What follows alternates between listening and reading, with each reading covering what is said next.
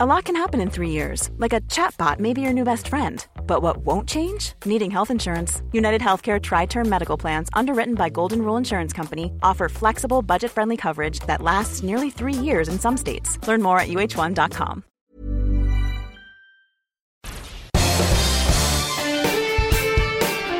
Esto es Me lo dijo Adela, con Adela Micha, por Heraldo Radio. La imagen del día.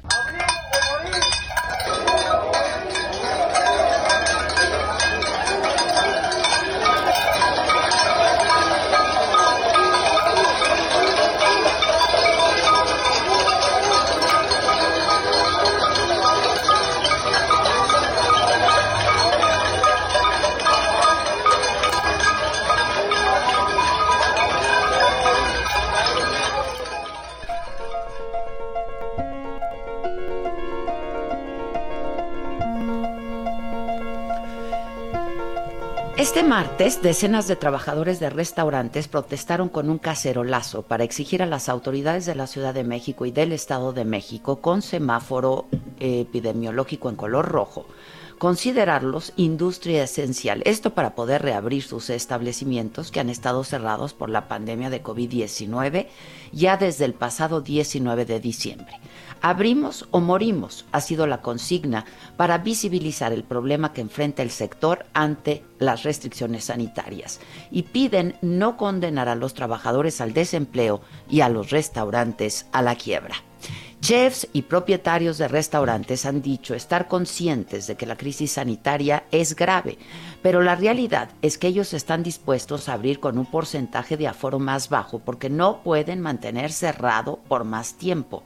Lo que sea que podamos abrir será una mejor venta.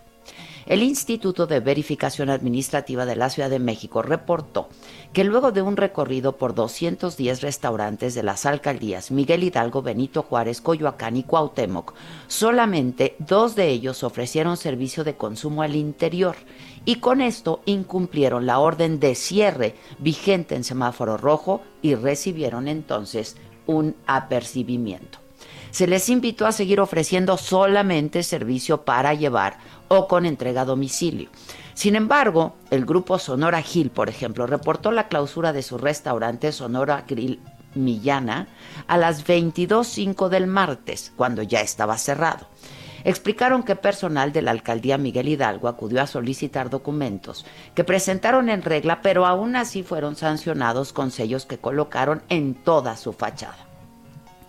En un comunicado lamentaron el criterio que se aplica para clausurar a un establecimiento que funciona con todos los protocolos de sanidad y que no ocurre lo mismo con los ambulantes que operan en la alcaldía sin protección, sin cuidado y donde se agrupa la gente con el riesgo de contagios. Dijeron que para ellos no hay supervisión y que tampoco hay sanciones. El gobierno de la Ciudad de México ha explicado que ya hubo una mesa de trabajo con el sector restaurantero y diversas secretarías para promover la reactivación segura y buscar un equilibrio entre las necesidades económicas de esas empresas y la salud de los capitalinos y anunciaron que hoy mismo se analizará una serie de posibilidades para el sector. Los restaurantes aseguraron que la decisión de abrir sus negocios pese al semáforo rojo no es un acto de rebeldía, sino un grito de auxilio para que la industria se considere esencial y se garantice su supervivencia y la de los empleos que genera. Consideraron que el gobierno no ha sido sensible con ellos, pues les han impuesto cada vez más restricciones, como disminución de horarios, restricciones en la venta de bebidas alcohólicas, días de cierre y que todo, todo lo han acatado, dicen. De acuerdo con la CANIRAC, la Cámara de la Industria Restaurantera, aproximadamente 109 mil negocios de venta de comida y bebida en la capital y el Estado de México están en riesgo de desaparecer. La iniciativa de los empresarios del sector ocurre justo cuando el país registra 14.395 casos positivos por COVID-19 y un número récord de 1.314 decesos en una sola jornada. Los hospitales de estas dos entidades reportan una ocupación de hasta el 100%. Así las cosas.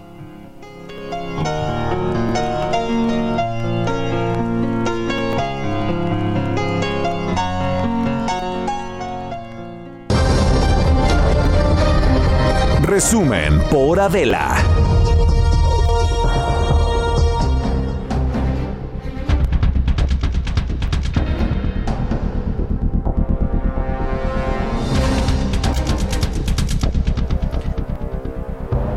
Hola, ¿qué tal? Muy buen día. Los saludamos con mucho gusto, también con mucha preocupación por lo que lo que está ocurriendo. Comentaba ahora con Maca.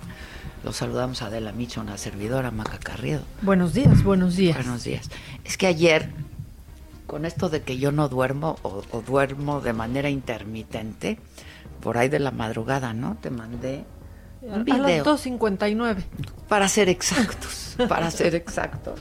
Este, un video en el que está una corresponsal de CNN, de CNN Internacional, eh, y que ha cubierto pues toda la pandemia, toda la crisis sanitaria en Estados Unidos, todo este año. Y de pronto está haciendo un enlace, ¿no? Con al estudio con eh, pues la, mujer conductora del espacio y simplemente no puede hablar y- y- y- y ofrece disculpas porque por- empieza a llorar, ¿no? Y ofrece disculpas porque no puede hablar, no puede dar su reporte. Y, y esto de lo que nos habla Maca es de este síndrome de, de, de ¿cómo, cómo le dijo alguien? ¿Bernau? El, el, síndrome- el Bernot. el que es el burnout, no, es, es un desgaste físico, pero sobre todo emocional, porque claro, quienes nos dedicamos a esto, pues estamos acostumbrados a cu- cubrir largas y largas jornadas y por mucho tiempo de trabajo, pero este es un desgaste emocional brutal y muy traumático de estar reportando cómo muere la gente, familias enteras que están enfermas, la gente que no llega a los hospitales, que se mueren en las banquetas, está terrible. Y ella dice, es que ninguna persona debería de estar pasando por esto, ninguna familia debería de estar sufriendo esto. Yo no sé, a ver si lo subimos, Josué, porque es bien ilustrativo de lo que está pasando en todo el mundo. Y está pasando en nuestro país. Yo no sé de dónde saca el gobierno que ya pasó lo peor, que la curva epidemiológica, que ya ahí vamos y que ya vamos y que ya salimos y que ya... ¿Cuántas veces nos tienen que repetir que hacen cuando no es cierto? La realidad se impone, brutal, dolorosísima, se impone la realidad muy cruda. A mí, de verdad, me pudo muchísimo, ¿no? Porque ya para que un periodista, una reportera, No alguien que pueda está acostumbrado, no pueda dar un reporte que ha venido haciendo todos los días, varias veces al día, los últimos meses, es porque verdaderamente ya hay un efecto traumático brutal, ¿no?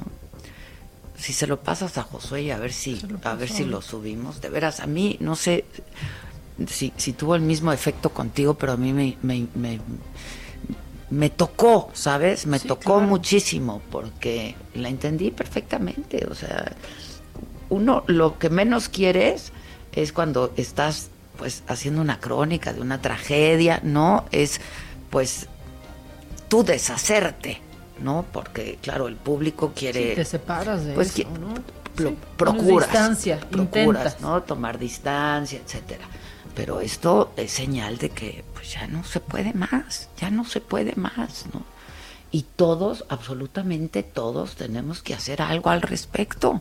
Y ese algo es, en la medida de lo posible, porque ahora que pues les, les hacía yo también eh, esta, esta crónica de lo que está pasando con los restauranteros en la Ciudad de México, en el Estado de México, se entiende la necesidad. Pero aquí hay algo que se impone por sobre todas las cosas, que es la conservación de la salud, de la vida. Los hospitales están rebasados a tope.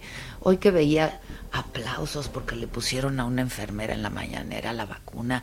Vamos, no, no, no, esa no es la realidad. Esto es, es una parte de la realidad. Que qué bueno que empezaron a vacunarlos, pero faltan muchísimos. Es, es, es durísimo, ¿eh? Es durísimo, este, es durísimo. Y esta gente también está en contacto y en la primera línea, quienes cubren, Por los supuesto. periodistas, quienes están cubriendo y han estado cubriendo toda la la pandemia en los últimos meses en todos los países. Que no han parado. No han parado, también están en la primera línea de batalla y están enfrentando el problema, pues ahí, ¿no?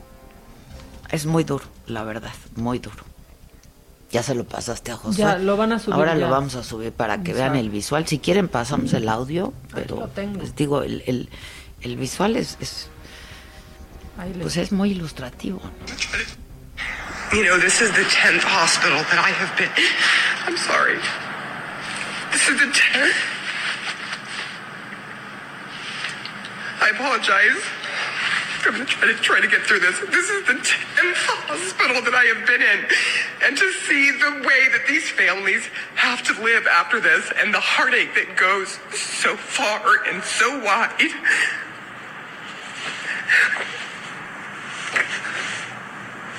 It's really hard to take.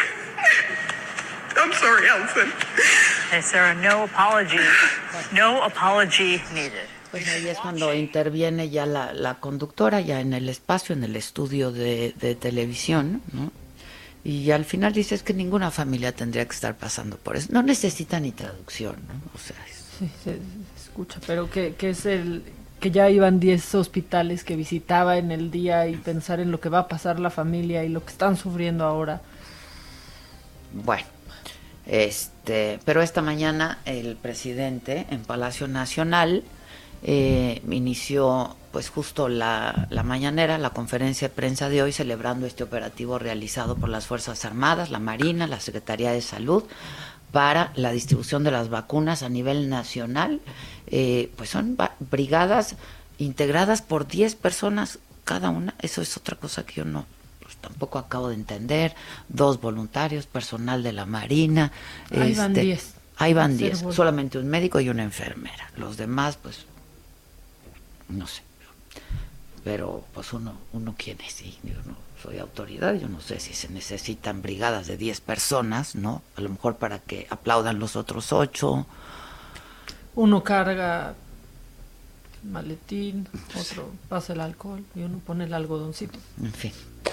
Pero bueno, este se distribuyeron en 828 hospitales las vacunas que llegaron ayer, hoy se entregan en 51 hospitales más y explicó que por cuestiones del clima es que no pudieron concluir con la entrega de las dosis, tanto en Chiapas como en Oaxaca.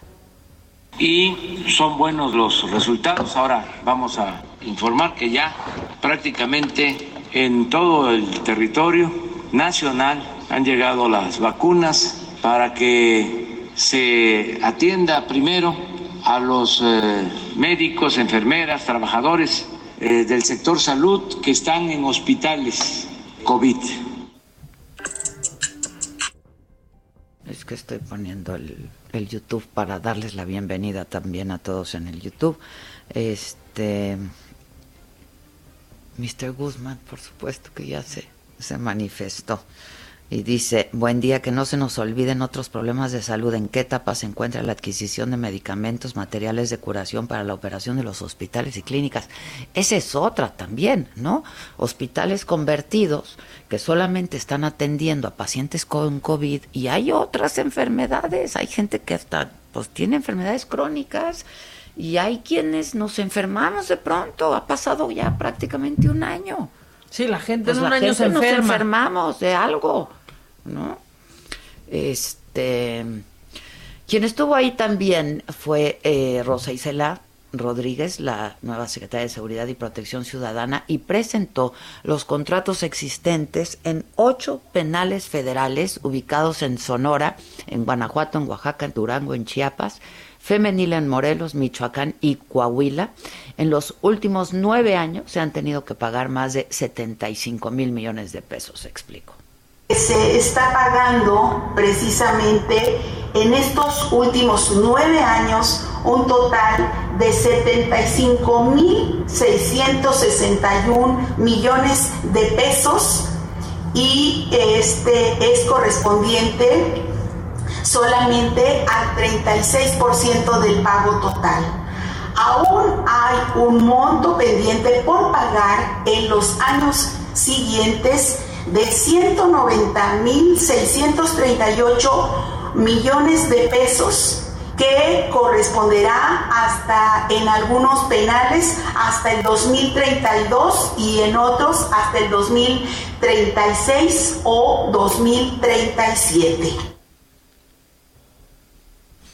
Bueno, y luego de que eh, la Secretaría de Seguridad explicara esto, el presidente reveló que ordenó al consejero jurídico, a Julio Scherer, quien estuvo ahí también, que hable con los proveedores pues para llegar a un acuerdo con los proveedores de estos servicios, de los penales, y que paralelamente, que se harán en dos vertientes, lo explicó así el presidente, a ver si hay un acuerdo con ellos, y paralelamente que se elabore una denuncia civil para cancelar estos contratos.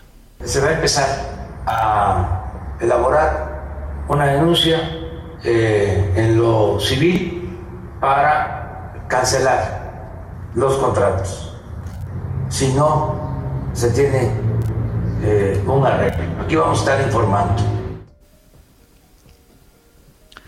Bueno, eh, también habló el presidente de una carta que recibió por parte de uno de los principales socios de Altos Hornos de México, en el que se compromete a devolver 200 millones de dólares que el gobierno pagó por una planta de fertilizantes. Fue cuestionado también sobre estos 89 millones de pesos que el gobierno asignó a la empresa ALZ Construcciones para la renovación de un estadio de béisbol, equipo que dirige su hermano, Pío López Obrador. Eh, y bueno, pues él explicó, el presidente, de qué se trata, pero pues palabras más, palabras menos. Ahora eh, Francisco Nieto nos platicará, pero dijo que pues quienes lo publicaron han actuado de mala fe. Voy contigo, Paco, ¿cómo estás? Buenos días. Eh, ¿Qué tal, Adela? Muy buenos días. Pues sí, hoy el presidente López Obrador y el secretario de la Defensa Nacional, Luis Crescencio Sandoval, dieron un reporte de la distribución de las más de 430 mil dosis que llegaron al país y que se distribuyeron ayer a hospitales que atienden a pacientes con COVID-19. El general Luis Crescencio Sandoval informó que la distribución se realizó sin incidentes mayores, pero no se pudo entregar de todas estas dosis en, partes de Oaxaca y Chiapas debido a cuestiones climatológicas. En ese sentido, informó que ayer se dispersaron vacunas a 828 de los de 879 hospitales contemplados, lo cual representa el 94%, pero esto se corregirá a mediodía, eh, pues ya está el plan para que lleguen eh, los aviones, los helicópteros y, las Fuerzas Armadas a estos sitios y mencionó que ayer pues participaron 8.600 elementos de las Fuerzas Armadas y 716 vehículos. El presidente también celebró que hoy inicie la vacunación masiva en los hospitales y el propósito es vacunar en tres días a más de 400 mil eh, trabajadores de la, de la salud y así sucesivamente hasta enero para luego iniciar con la vacunación de los adultos eh, mayores y, bueno Adela como ya lo adelantaste también estuvieron en la en la, en la mañanera la secretaria de Seguridad Rosa Isela Rodríguez. Paco, perdón que te interrumpa, cuatro, más de 400 mil vacunas en tres días. Es correcto. Esto significaría más de 100 mil diarias. Es correcto para que en la Se han estado aplicando hasta este momento 5 mil diarias.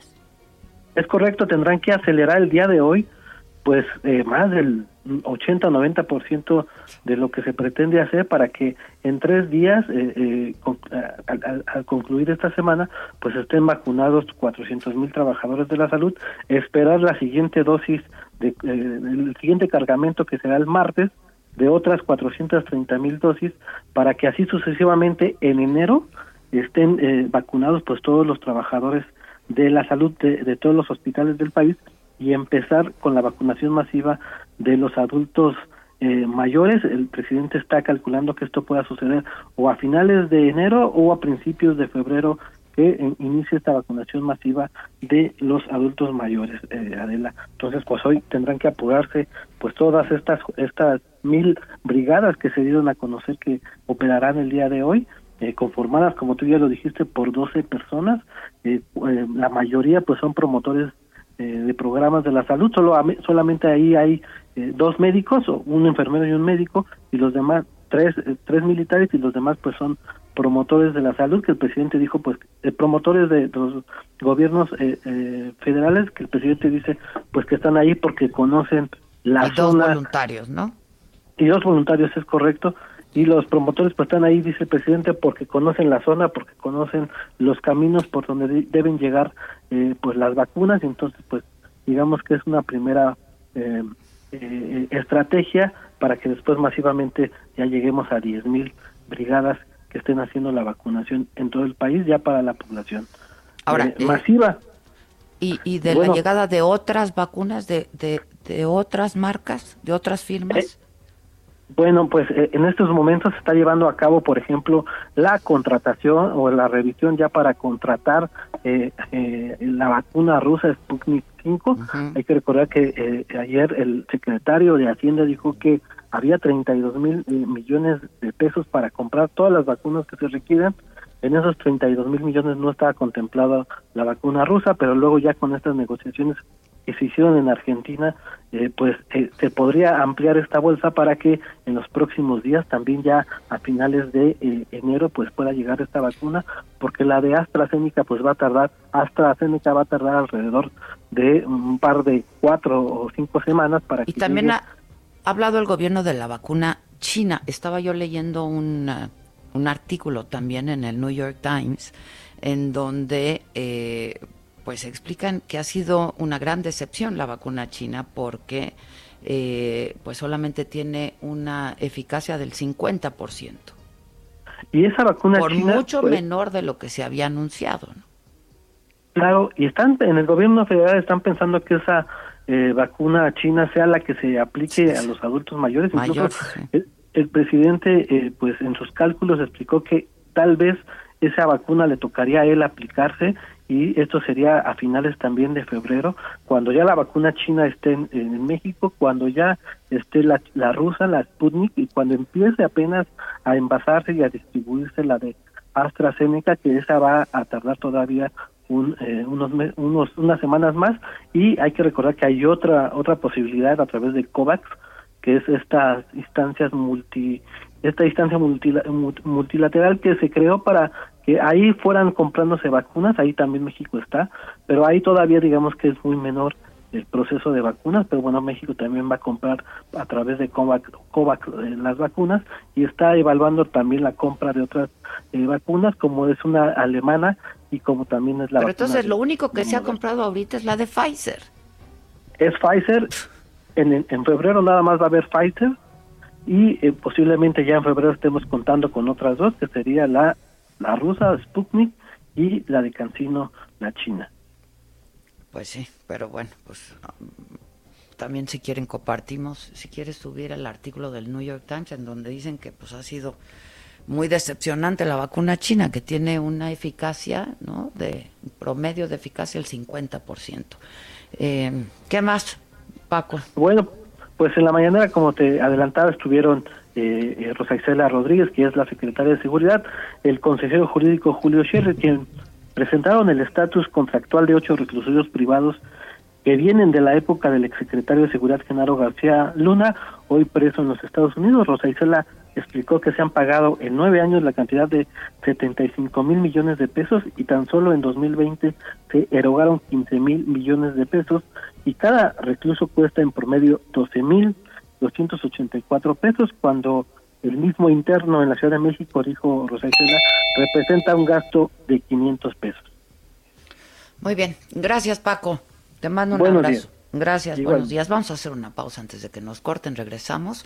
Eh, pero ya estamos transmitiendo por Facebook también y por YouTube en la plataforma de Saga, incluso en los cortes, por si alguien quiere eh, sumarse a alguna de estas plataformas, tanto en Facebook como en YouTube. En radio, esto es Me lo dijo Adela. Soy Adela Micha. Regresamos luego de una pausa. No se vayan.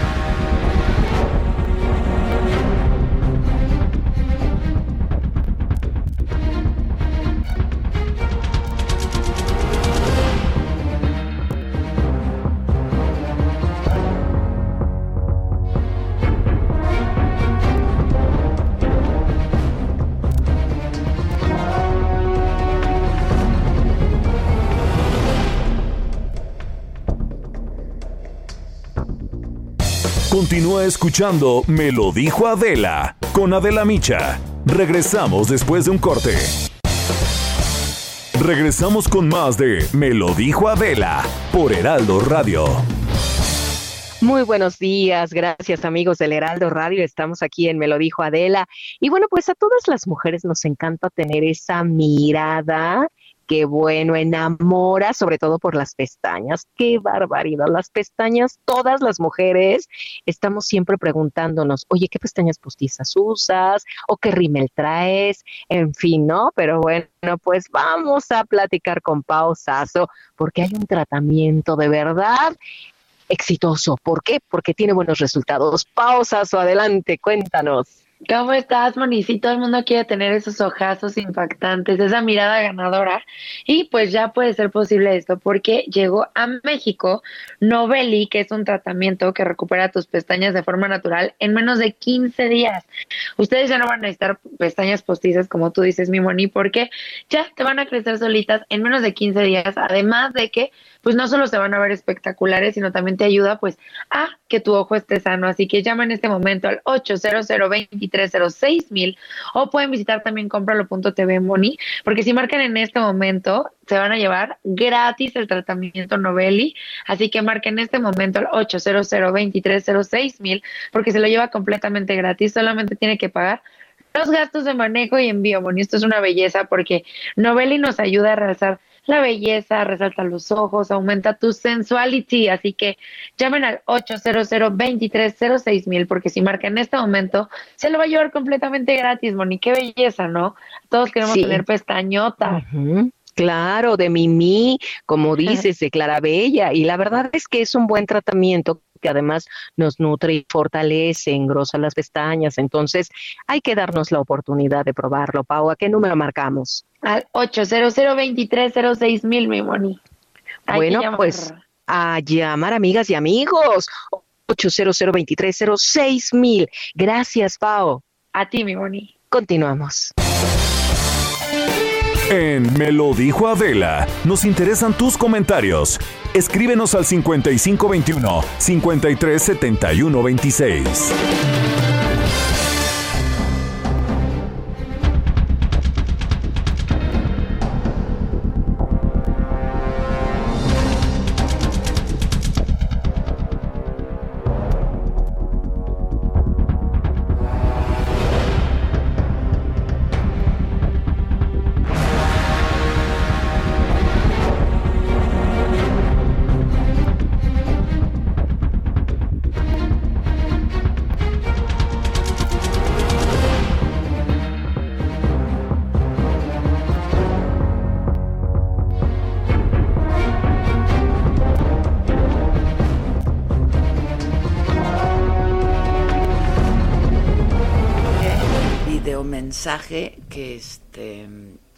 Lorenzo Córdoba ayer, el consejero presidente del INE.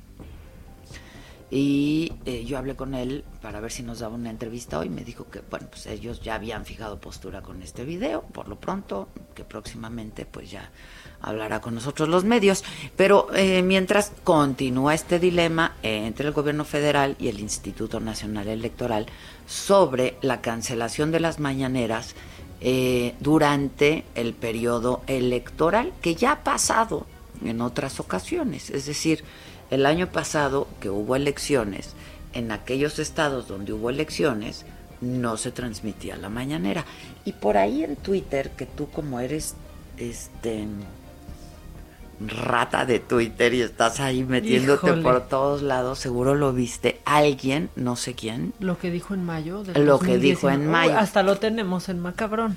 Te lo, lo podemos pasar ahorita. Luego el Macabrón lo volvemos a pasar. Pero es que esto dijo el presidente en mayo. A ver, ¿quién está aquí? ¿Qué? No, está... bueno, ¿quién esté? Javi, a ver si nos ayudas. Es este... Acá lo tengo, si no. ¿eh? ¿Ya? ¿Ya? Esto dijo en mayo el presidente. ¿eh? Estoy de acuerdo que no hace, no haga, no hacen falta que nos manden una notificación. O sea, estoy de acuerdo que no se transmitan las conferencias en donde hay elecciones. O sea, que ya en lo que corresponde a nosotros, a partir de mañana ya no se transmite. Bueno, de hoy, si tenemos algo por la tarde. Sí, tenemos algo por la tarde. Ya por eso ya voy a terminar, porque vamos a Tepic. Se cumplen 100 años del fallecimiento del gran Lo dijo apenas en mayo. Del 2019, 2019. Del 2019, que había elecciones también en el 2019. Este, y ahorita pues está todo este dilema y hoy el presidente dijo, a ver, que le pregunten a la gente si quiere que se cancelen las mañaneras o no. A ver, ¿por qué no le preguntamos a la gente, Josué? En mi Twitter, si quieren que... Yo, a ver, ya quisiera cualquiera tener 70 mil Oh, espectadores yo hice 66 en vivo. Digo, yo tengo mil, o sea. 700, ¿no? O sea, toda proporción guardada, ¿no? Con todo respeto, di- dijera el presidente. Este, pero en realidad, pues, ¿quiénes vemos las mañaneras? Pues las personas que nos dedicamos a esto, que retomamos lo que decimos, reporteros, periodistas, sus seguido, muchos de sus seguidores, ¿no? Este, pero pues nada más, yo no sé, a la gente de a pie, pues no creo que esté muy atenta a la mañanera. ¿No? Te quedaste No, es que me quedé hablar. pensando, porque de pronto yo en comidas de... ¿Y eso cuando dijo AMLO? Me, me- me dice, ¿no? Y yo, En la mañanera. Sí, sí. No, yo que voy a ver eso, yo nunca veo la mañanera, me dice. Bueno, pues a ver la Pues, gente pues, qué vela, opina. sí, Pues, digo, a ver, yo sí, no creo tanto. que... Hay gente que va a decir, pues, sí, pues me da igual, yo no la veo, ¿no? O sea, en fin, este... Misael Zavala, ¿cómo estás? Buen día.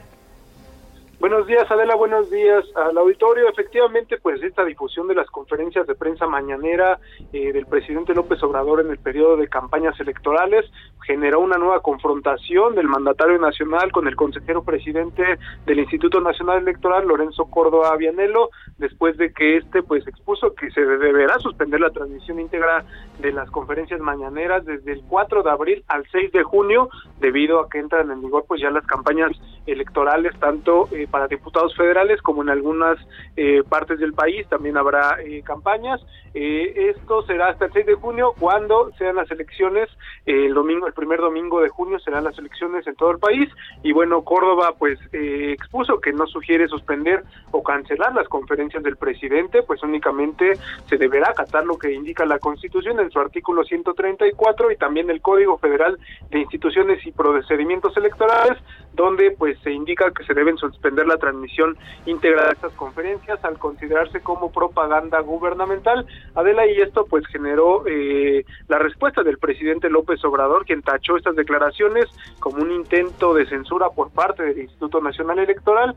El mandatario también advirtió que acudirá a instancias judiciales porque dijo pues sería un acto de censura si se suspende la, la eh, transmisión de estas conferencias mañaneras. También lo calificó como un agravio a la libertad y adelantó que la suspensión no prosperará desde el punto de vista constitucional y legal. Incluso, pues también, como bien lo comentas, pidió a los mexicanos que opinen si está bien que el INE silencia al presidente de la República. Eh, bueno, hace un año también, pues, eh, como bien lo comentabas, durante las campañas locales en Hidalgo y Coahuila, el INE suspendió la transmisión íntegra de las mañaneras únicamente en esos estados y Presidencia pues acató esa resolución. Y bueno, eh, según la ley los medios de comunicación sí pueden transmitir un fragmento una expresión o algún comentario del presidente Andrés Manuel López Obrador de sus conferencias de prensa mañanera en esta época de campañas, pero la prohibición radica en que los medios no podrán transmitir íntegra la rueda de prensa del presidente López Obrador. Esta es la información, Adela. Bueno, pues vamos a ver qué pasa, ¿no?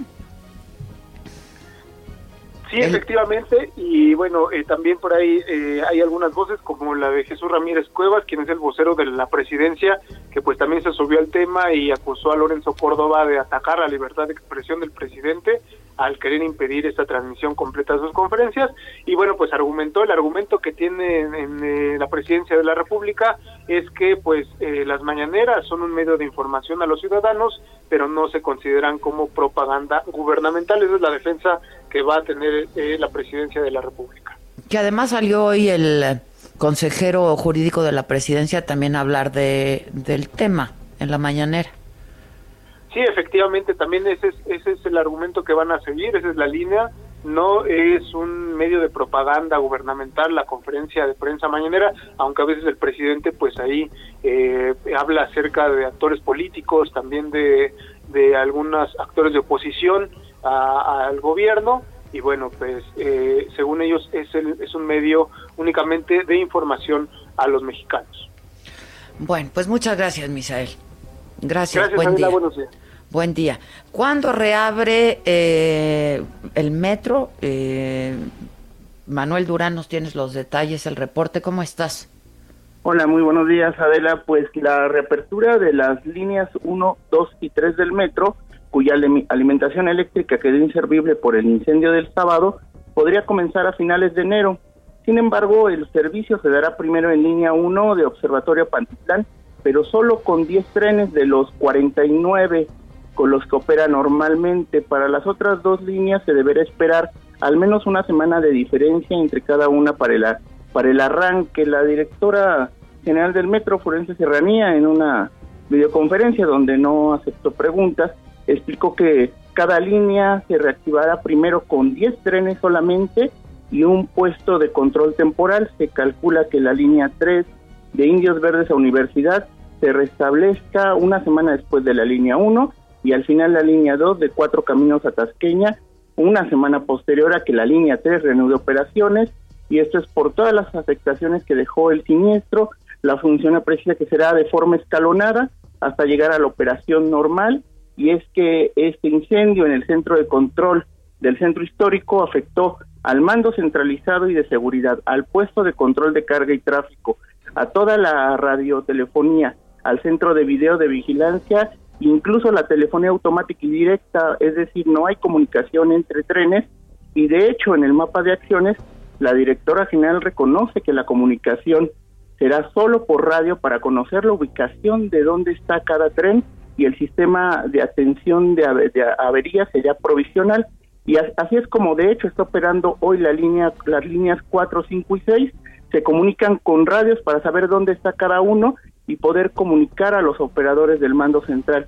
Y de esa forma se irá este, reponiendo toda la, toda la infraestructura dañada. En el balance de los daños, el puesto central de control eh, fue dañado en cinco de sus seis pisos, pues el, el incendio comenzó en el sótano, donde uno de los transformadores quedó prácticamente destruido, adelante. También estaba yo viendo ahí algunas imágenes que eh, pues se hicieron virales también en redes sociales donde se veía cómo estaban operando eh, pues ahí en el centro en el centro de mando. Eh, lo que antes se hacía a través de un tablero lo estaban haciendo manual. En una mesa. Sí, así es, como con una cartulina con post-its incluso. Sí post-its una cartulina y de manera manual no estaban usando y, hay otras imágenes que... Pudo haber una tragedia peor todavía, ¿eh? ¿eh? incluso había otras imágenes de la CFE donde había agua en, la, en las galerías de los cables de alta tensión. Esa agua ya empezó a ser sacada y también van a reponer pues, todos los componentes que resultaron dañados. Ahí ya se construía a 300 metros un túnel para reponer todo el cableado eléctrico y la licitación de transformador estaba planeada para enero. En realidad la, la realidad los alcanzó porque eso ya estaba en proceso de renovación. Bueno, pues no lo habían hecho, ¿no? No se había hecho. No se había hecho. Sale, pues gracias, gracias. Hasta luego. Como siempre, la realidad nos rebasa y nos alcanza y nos rebasa y se impone en todo. Em, Sandra Romandía fue la que estuvo difundiendo estas imágenes. Gracias, mi querida, mi querida Sandra. Oigan, eh, este, les hablábamos al inicio, pues, de eh, este asunto del sector restaurantero, de las pláticas que, pues, no han llegado a ningún acuerdo entre el sector y eh, las autoridades capitalinas. Hoy hay reunión de nuevo, ¿no, Carlos Navarro? Buenos días. Buenos días, Adela. Te saludo con gusto a ti del auditorio y es correcto, entre las autoridades de la Ciudad de Mico y el sector restaurantero buscan un justo equilibrio en medio de esa emergencia sanitaria por COVID-19. El secretario de Gobierno, José Alfonso Suárez del Real, explicó en qué consistió la primera reunión de las que contemplan sean varias esta semana de cara al estatus del semáforo epidemiológico. Escuchemos. Estamos trabajando, estamos trabajando muy fuertemente y viendo los pros, los contras de todas las opciones. No podemos adelantar en este momento. ¿eh? Lo que sí les queremos decir es que estamos trabajando para establecer ese justo equilibrio entre las necesidades de preventivas de salud y las necesidades económicas. El sector restaurantero Adela la semana pasada hizo una serie de planteamientos al gobierno de la Ciudad de México.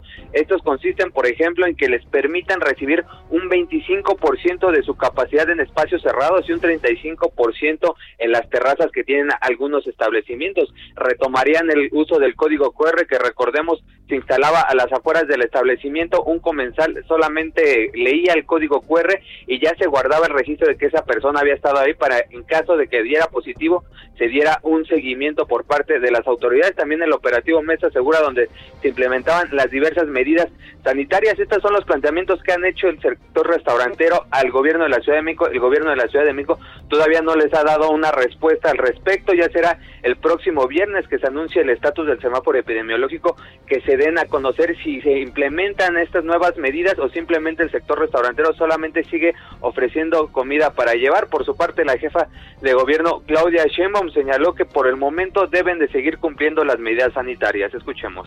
Entonces, vamos a seguir con estas mesas de trabajo para poder encontrar soluciones de diverso tipo para los restaurantes, pero mientras tanto, y sí es importante, todos tienen que cumplir. Aquí no es importante que todos cumplamos con las normas sanitarias. Quien no esté cumpliendo con estas, pues eh, ayer se realizaron varias suspensiones y se van a seguir haciendo, pero al mismo tiempo hay una mesa de trabajo y toda la sensibilidad por parte del gobierno de la ciudad para encontrar las mejores vías para darles la viabilidad económica tanto a los trabajadores de los restaurantes como a los propios dueños. Ayer el Instituto de Verificación Administrativa de la Ciudad de Mico hizo un recorrido por alrededor de 200 establecimientos, principalmente restaurantes. Solamente en dos casos se les apercibió, aún no se les están sancionando, pero en caso de reincidir, ahora sí se les van a suspender las actividades. Sin embargo, ya hemos visto que hay algunos eh, restaurantes que han salido a manifestar sus quejas, ya quieren abrir, la situación económica los está acabando. Vamos a ver qué decide el gobierno de la Ciudad de México el próximo viernes que anuncie posiblemente nuevas medidas, Adela. Bueno, pues sí, justo es lo que se ha conocido como el casero lazo. La verdad es que están bien desesperados y los que sí han abierto, los que sí abrieron, pues ya recibieron un apercibimiento, le llaman, ¿no? Es correcto, a los que desafiaron a la autoridad que señalaba José Alfonso Suárez del Real, el secretario de Gobierno, el 99% estaba cumpliendo, ese 1% ya han sido de los que han sancionado con este apercibimiento. En caso de reincidir, les van a suspender actividades y van a llegar las respectivas multas que establecen los reglamentos y las normativas de la Ciudad de México, Adela. Bueno, este, muchas gracias, Carlos. Vamos a estar atentos. Entonces, el viernes ya tendrán que, eh, pues, dar solución al respecto, ¿no? Es correcto, el próximo viernes, donde se da el estatus del semáforo epidemiológico, también en caso de haber nuevas medidas o la reapertura de algunos lugares, se estaría informando el viernes a las 11 probablemente. Estaremos atentos y estaremos informando al auditorio. Gracias. Hasta luego, buenos días. Oigan, pues el gobierno de México ayer ya publicó el reglamento para el uso medicinal de la cannabis. Tenemos a Gerardo Suárez, tres años después, Gerardo, ¿no? Así es, Adela, muy buenos días pues se tardaron eh, un año y cinco meses al menos desde que la Corte se los ordenó al gobierno de México, pero pues esto ya venía de con, mayor tiempo de atrás después del trámite de un amparo. Y precisamente a partir de hoy en México se abren las actividades relacionadas con el uso medicinal de la marihuana sin necesidad de tramitar recursos legales como amparos. El gobierno federal publicó el reglamento de la Ley General de Salud en materia del uso medicinal de la cannabis y sus derivados farmacológicos. El documento establece, Adela, que la prescripción de medicamentos de cannabis podrá ser realizada por, por profesionales de la salud siempre y cuando tramiten una autorización en la COFEPRIS para realizar esta prescripción. Ante esta misma autoridad, la COFEPRIS, se tramitarán autorizaciones para llevar a cabo protocolos de investigación sobre el uso medicinal y terapéutico del cannabis. También se contemplan permisos de siembra de esta planta para fines de investigación que se tramitarán ante la Secretaría de Agricultura y Desarrollo Rural. Además, se establecen los requisitos para obtener permisos de importación de materia prima, así como de medicamentos de cannabis y sus derivados farmacológicos. Esta es la información, Adela. Muchas gracias. Gracias. Bueno, y justo decía yo que, pues con tres años de retraso ya eh, la Secretaría de Salud y el Ejecutivo Federal publicaron ayer, ayer martes, en el Diario Oficial de la Federación este reglamento de la Ley General de Salud en materia de eh, control sanitario para la producción, investigación y uso medicinal de la cannabis y sus derivados farmacológicos. ¿Qué significa esto? Eh, tengo en la línea telefónica Eda Martínez. Pasarán, ella es presidenta del Consejo Mexicano de Cannabis y Cáñamo. Eda, ¿cómo estás? Buenos días. a todo su equipo por el espacio, a sus órdenes y con mucho gusto de saludar a su auditorio. Igualmente, muchas gracias. Este, Eda, pues decíamos con tres años de retraso, ¿no? Con tres años de retraso, eh, todavía pendiente todos los otros usos a través de una ley federal. En origen era una ley eh, general que contenía tanto el uso de la industria de la salud como de la no industria de la salud.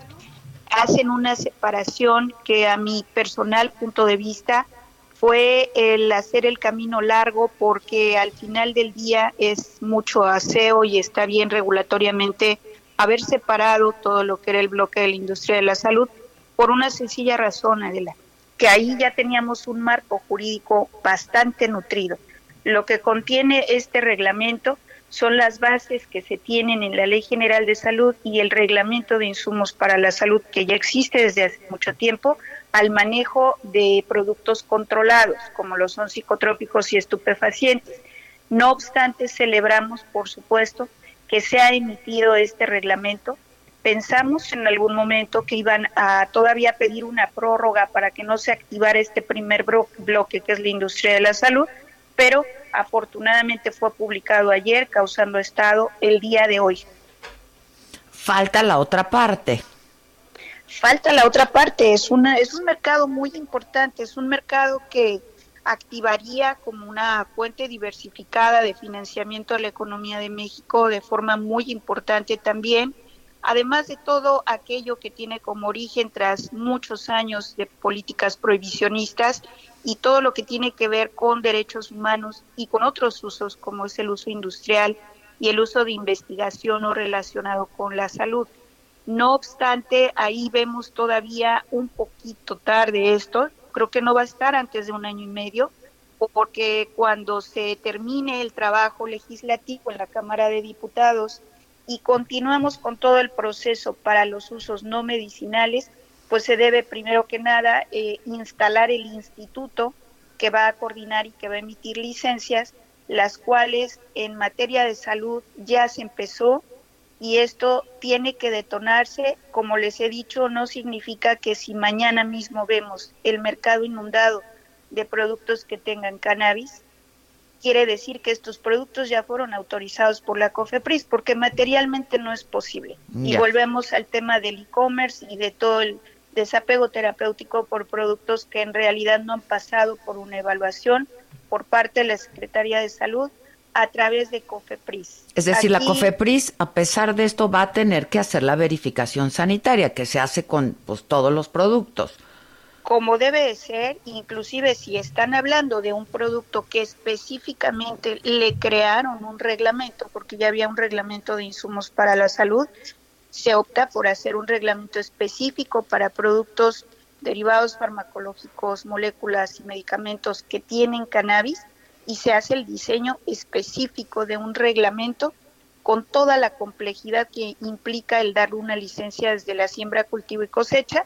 Ese es otro tema que un día ojalá podamos platicar porque está con una asimetría muy importante para el sector primario de nuestro país, dado que se puede importar materia prima, otros países que ya estén listos con todos sus certificados, pero no se puede exportar materia prima. Es decir, el sector primario de nuestro país se ha quedado transitando y rompiendo vínculos con sus antiguos eh, patrocinadores y los dejamos sin agua a la mitad del desierto porque van a entrar tarde y sin las condiciones que podrían tener para jugar en las grandes ligas. Ya, pues ya habrá tiempo de que hablemos de todo esto, pero por lo pronto, este, pues es un, un primer paso después de que se había quedado en el olvido, ¿no? Trascendental, importantísimo y es un día histórico porque se abre la activación de este mercado, de esta variedad vegetal con un bloque que se entiende sea el primero en hacer. Continúa escuchando Me lo dijo Adela con Adela Micha. Regresamos después de un corte. Esto es Me lo dijo Adela con Adela Micha. Ya estamos de regreso.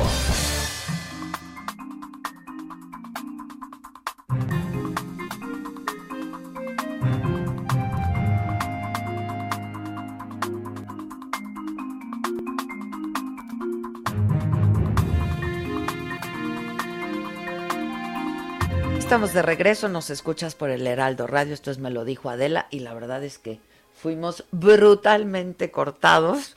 Eh, estábamos conversando con Eda Martínez Pasarán, ella es presidente del Consejo Mexicano de Cannabis y Cáñamo.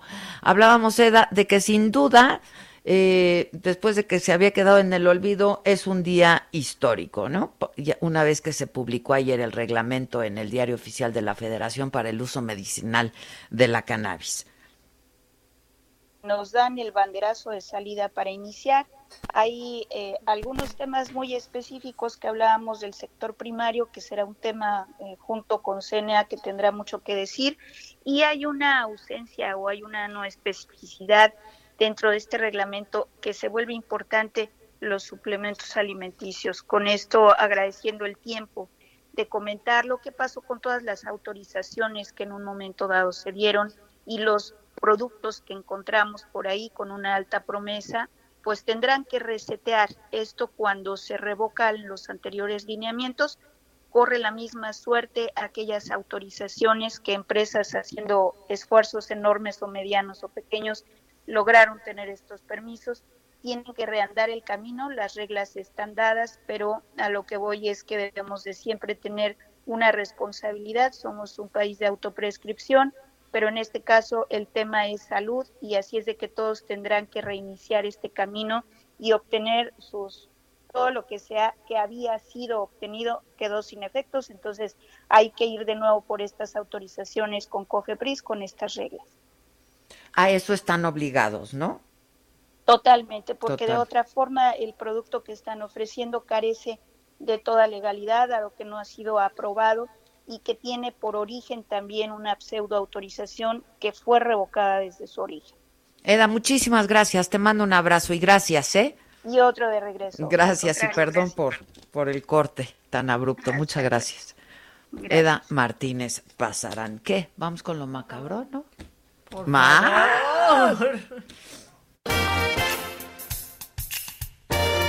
Esto es Lo Macabrón.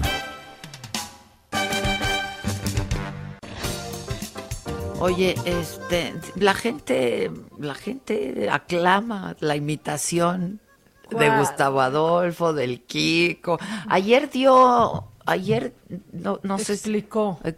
Pero pues yo ya francamente no llegué a la explicación porque se tomó una hora para llegar a la explicación y habló de quién sabe cuánta cosa y a mí, se puso hasta a cantar. La típica, ¿no? De, no, si a mí me caen súper bien los homosexuales y hasta tengo cuatro, o sea, como si fueran Tengo cuates, ¿no? sí. así me llevo como con cinco, ya, la, la, típica, pero bueno, por, por un lado es otro, no crecí con eso y no me cuesta trabajo ah, entenderlo, no quizás comunicarlo, sí, y vaya que sí, sí, me cuesta trabajo, trabajo me cuesta. Cantó y todo, ¿eh? Ah, no llegué a la cantada, le iba como... No, si la cantada fue el principio. ¿Por qué cantó? Pues se puso a cantar, no sé, ¿verdad, Su? Su me lo mandó. No eh, vi, yo le iba adelantando y solo vi que salió la hija. Ah, no, yo, yo, ya no, yo ya no este llegué a la explicación, ya me dio un... Muy bien, porque la hija le explicó. Así como de, a ver, papá, sí entiende. Yo tengo dos amigos transexuales. Ah, o sea, okay, pero ya. Así que, que, por cierto, ese fue un tema de mucha risa también en, en el viaje a La Paz, ¿no? Los y las lesbianas. Sí, sí. No, bueno, es que podríamos hacer un libro de ese viaje a La Paz y de nuestros temas. No, no, o sea, no, no, De Let's Pretend, Pretend It's Normal. Vamos pretend It's Normal. Eso vamos a hacer. Sí, tú con tus dos mascotitas. Ahí Yo con mis... La Paz, o sea, también, ¿saben qué? Se dice y no pasa nada. Se dice y pues no pasa pues nada. claro, no Se pasa dice y no pasa nada. Saludos, Paola. Este, Saludos, bueno, Paola. Lo macabrón. Pues ya, ya pusimos este audio. ¿Y no nos extraña Paola o qué? Mucho, ya dijo, estoy No le ha dado el síndrome de... Estábamos comiendo el otro día y dice, sería la hora del tentempié. sí, un día te traigo, un, te traigo yo. Bueno, un día me acompañas y hacemos tentempié aquí. Tentempié aquí, claro. Bueno, pues ya, ya lo pusimos en el resumen, pero nunca es suficiente, porque pues con este tema de de verdad todos en redes de no a la censura. Jesús Ramírez Cuevas que, que, descanse ahorita, que descanse, pero no ayer tuiteando todo el día. Y es censura de lo de Lorenzo. Bueno, qué bueno, eso quiere decir que está bien de salud, la verdad. sí, cuando te da el COVID no te dan ganas ni de nada. hoy lo mencionó el presidente cuando no salían los enlaces. Sí dijo, ¿cómo se extraña Jesús, verdad? Y sí, pues nomás ahí veíamos una cámara escuchando quién sabe qué. Bueno, este, entonces sube este video Lorenzo Córdoba y todos son preciosos, ¿eh? Porque dicen, ah, sí, qué bronceado Lorenzo Córdoba. Oiga, Gatel nomás porque no se alcanzó a broncear, ¿eh? Pero se fue de vacaciones y Lorenzo Córdoba no es el encargado de la crisis en el país. Pero eso es un tema, aparte solo para... También qué bronceada, ¿eh? Qué bronceada. Qué bronceada. Pero qué vida depende de una. No, pues, no, los no, quizás, no. O sea, bueno, eh, pues esto dijo AMLO en mayo del 2019 con respecto a las mañaneras durante la época electoral. Estoy de acuerdo que no hace, no haga, no hacen falta que nos manden una notificación. O sea, estoy de acuerdo que no se transmitan las conferencias en donde hay elecciones. O sea, que ya en lo que corresponde a nosotros, a partir de mañana ya no se transmite. Bueno, de hoy, si tenemos algo. Ok, ok. Eso fue en mayo del 2019. Hoy dijo que no, pues que, que, que, hay que saber diferenciar entre lo que es propaganda y lo que es información y que... O sea, ahora tenemos que poner a platicar a AMLO del 2019 con AMLO del 2021, porque el del 2021 ya Pónganos a platicar, dile a Chalín. Ya anda de veras. Que los ponga a platicar. El face-off que le llaman. Échenme a AMLO del 2021, por favor. Ayer eh, se dio a conocer que el presidente de el INE está proponiendo que se cancelen las conferencias durante dos meses. la transmisión. O sea, que no se transmitan. En abril y mayo. O sea, es que como ya está de moda a nivel mundial la censura, ya nos quieren silenciar. De que le quitaron el Twitter a Trump. Y a Pati Navidad, en una de esas se está defendiendo a, Pati, Navidad, y, pues no lo sabemos y tampoco me sorprendería. Bueno. Bueno, lo que está macabroncísimo también, no sé si lo traes Maca, eh, Trump ayer en el mismísimo muro, ¿no? Agradeciéndole a su buen amigo el presidente Porque le mandó los soldados. Pero en el muro, ¿eh? Pues, en, su última visita, supongo, al muro ya de Trump. No le ayudes, compadre, pónganlo de una vez porque ahí está cuando dice My good friend Obrador. Obrador. The great president of Mexico. He is a great gentleman, a friend of mine, and President Obrador. He is Obrador. a uh, no, no, no. man who really knows what's happening and he loves his country and he also loves the United States. But I want to thank for his friendship and his professional working relationship. We actually had 27,000 Mexican soldiers guarding our border. Ay, qué tierno. Pues es que no me ayudes, Nos compadre. los soldados. O sea, sí. como que no, no, le, no le ayuda mucho al presidente que le diga a Trump que es su amigo. ¡Qué No, ahorita no, amistades, ¿no? de- de- él le debería de decir como el INE, ahorita por época electoral no Sí, lo no, hagas, ahorita Trump, no, porque mira, como ahorita quiera, no. tú ya vas de salida, pero aquí viene que hasta la consulta, que no, ahorita no lo hagas. Oye, ¿y viste que el reportero de... ¿qué tal que hoy traigo todo? ¡Ah! Pero todo al tiro. Es que ayer te, te lo mandé, ¿no? Te dije, no es el del parche. Es el del parche que no necesita parche. Porque se lo cambiaba de ojo el parche. Entonces ya no se sabía cuál era el ojo jodido. Si es que estaba jodido, uno. Y dos, y ahora ya sin parche, se registró. Sí, sí. Y aparte Para pluri, pluri, de esos para que nomás llegan. Plurinominal. De esos lángaros que nomás así que uno decida, viven de uno. A ver, Pero, eso ver. también lo trae, lo traes. Sí, por supuesto. Eso y un poquito más porque hay más oportunistas. Sí, hay otro. O sea, hay, otra chava, ¿no? O sea, no, hombre, hay más, espérate. Pero tal vez ustedes recuerden a este eh, extraño, sor- hasta sórdido, fíjate. Es que es muy bizarro. ¿Personaje? Sí, sí, sí. Este personaje de las mañaneras se llama Paul Velázquez.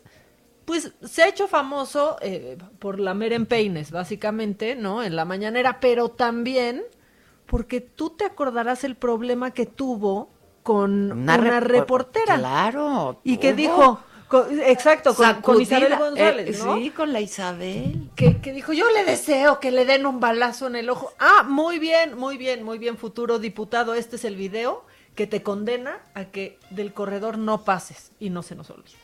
Ay, qué bonito. Hombre. Échamelo. Hubo hasta una, la de Excel, Imagen TV, que se, se atrevió a decirme falso pirata. Y yo de verdad, de todo corazón, le deseo que también reciba un balazo. No, no, no, Y no, que- no, no, bueno, no, no, Se no. lo deseo No, con- no, no, sin no, no. censura. Se lo deseo y si queda viva, me pla- platicamos el Dios tema del parche.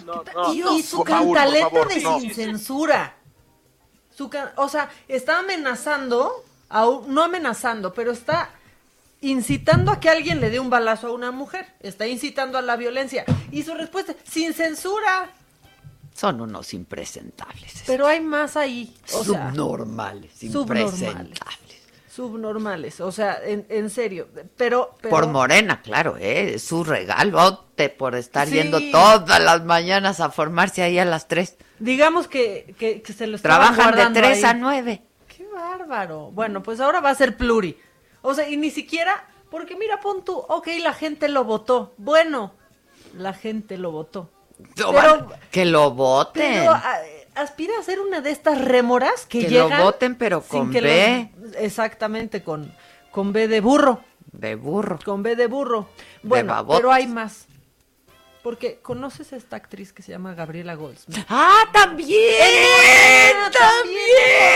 O sea, pero ella está, ella le tiró más acá porque dijo, no, hombre, yo soy mala de las novelas, la gente me conoce. Me van a votar por Quiero mí. una diputación federal en Naucalpan. Diputación federal. Y luego sigue. Porque actriz y cantante y conductora, Sujei Ábrego. No, esa se voló más la barda porque va con el verde por una alcaldía. Ella quiere ser alcaldesa ¿De de, la del- Benito Juárez. O sea, ya en serio, yo sé, yo sé que nos han hecho creer que cualquiera No nos puede toca, llegar. ¿no? La O sea, Benito Juárez no nos toca. Bueno, luego No, a veces, pues cuando sí, estamos no, transmitiendo, eh, nos O sea, y sí, sí nos han hecho pensar que cualquiera puede, la neta. O sea, sí nos han hecho pensar que cualquiera puede, pero ya es ridículo. Y hay más todavía, porque hay un exfutbolista que se llama Francisco Javier Cruz, o sea, el abuelo Cruz. El abuelo Cruz. Sí, él va con el pez. Bueno, pues para es una que, diputación. pues es que dice, si el cuau, es tonta, tonta. En Cuauhtémoc, Si el cuau puede ser gobernador, pues Porque que el abuelo no va a ser Porque el abuelo diputado. no va a ser diputado. Y sigue, y sigue. Y miren, la verdad es que, por ejemplo, Rommel Pacheco, que, que lo conozco, hemos platicado con él mucho, sí tiene una aspiración real, él sí quiere y sueña con ser gobernador de su estado, que es Yucatán, pero ahora, bueno, iría por una diputación por el PAN. Eso pa- también federal por Yucatán, ¿no? También el Bofo Bautista, ¿te acuerdas? Este exfutbolista de las Chivas, un pelón ahí La alto, neta, no, bueno, manita. bueno, pues va también por el PES para Yo una como diputación Fran, federal en. Jalisco. Diputación También Federal. en, en el partido Encuentro Ciudadano. Uf, uf. Encuentro Social, perdón. ¡Oh! ¡Oh! ¡Oh! El partido Encuentro- O sea, si eso no está macabrón, ya, en serio. ¡Oh! Ya piensan que nos pueden gobernar. ¿Qué? O sea, Representar. sí. En o este sea, caso. representan- Es que nos nuestros representantes. hombre, por favor. Imagínate que ¿quién es tu representante? Gaby Goldsmith. Ya, Sujei Abrego. El Paul Velázquez. Un plurinominal ahí. Ese te digo que es un impresentable. Que imites a Kiko, por favor. Él también quiere. Yo también voy a ser gobernadora de la... Yo no sabía Güey, que podía hacer bien. esto. Pero estos sí son una chusma, chusma, chusma que quieren vivir del radio. ¿Del qué? Del radio. Mira, ya te hemos descubierto otro. Otro, talento. otro. ¡Oh! ¡Oh! ¡Otro talento! Bueno, pues sí, ahí están todos estos. Y luego ya en noticias que parecen broma y que parecen falsas, amarraron a un alcalde en un árbol en Chiapas, Adela, porque hizo mal su trabajo. Lo amarraron como puerco. En serio, lo amarraron como puerco. Sucedió en, en Chiapas y en el municipio de frontera, Comalapa. Pues se molestaron Comalapa. porque porque estuvo mal hecha, pues estuvo mal hecha una obra. Y entonces lo amarraron para explicarle y que no se les fuera y explicarle paso a paso por qué estaba mal hecha esa obra. Pa- Pasa mucho por ahí. ah, luego, ¿qué tal cuando los visten de mujer también? Eso ha pasa pasado, porque sigue siendo un castigo vestirse de mujer. Ah, bueno, a ver, tú ponte Bueno, faldita. bueno, bueno, A bueno. ver, ahorita sube a mi vestidor y ponte una faldita. Yo no cuento. Yo no cuento, Adela, yo no cuento en eso. Yo en A ver eso qué no cuento. castigo va a ser ese. Y luego fíjate que traían lo macabrón, pues que un tribunal de Perú está acusando a Bill Gates de empezar con la, de, la- desatar la pandemia, o sea, No. a la familia Rockefeller, a Bill Gates y a George Soros, No, no, no. que ellos empezaron todo, ¿no? Y entonces me quería burlar muchísimo de esto, pero hoy el ¿Viste presidente que, perdón, también estuvo muy cabrón? Or- Sí, sí. Ahorita Dilo, vamos con lo del presidente también porque pues, la música que ponen de fondo te de vas a burlar. milenio. No, que Stephen Hawking está macabroncísimo. Hace muchos. ¿Qué pasó? ¿Qué pasó? ¿Qué pasó? ¿Qué pasó? ¿Qué pasó? ¿Qué pasó? ¿Qué dijo Stephen Hawking? Anticipó hace muchos años que un virus iba a terminar. ¿Qué?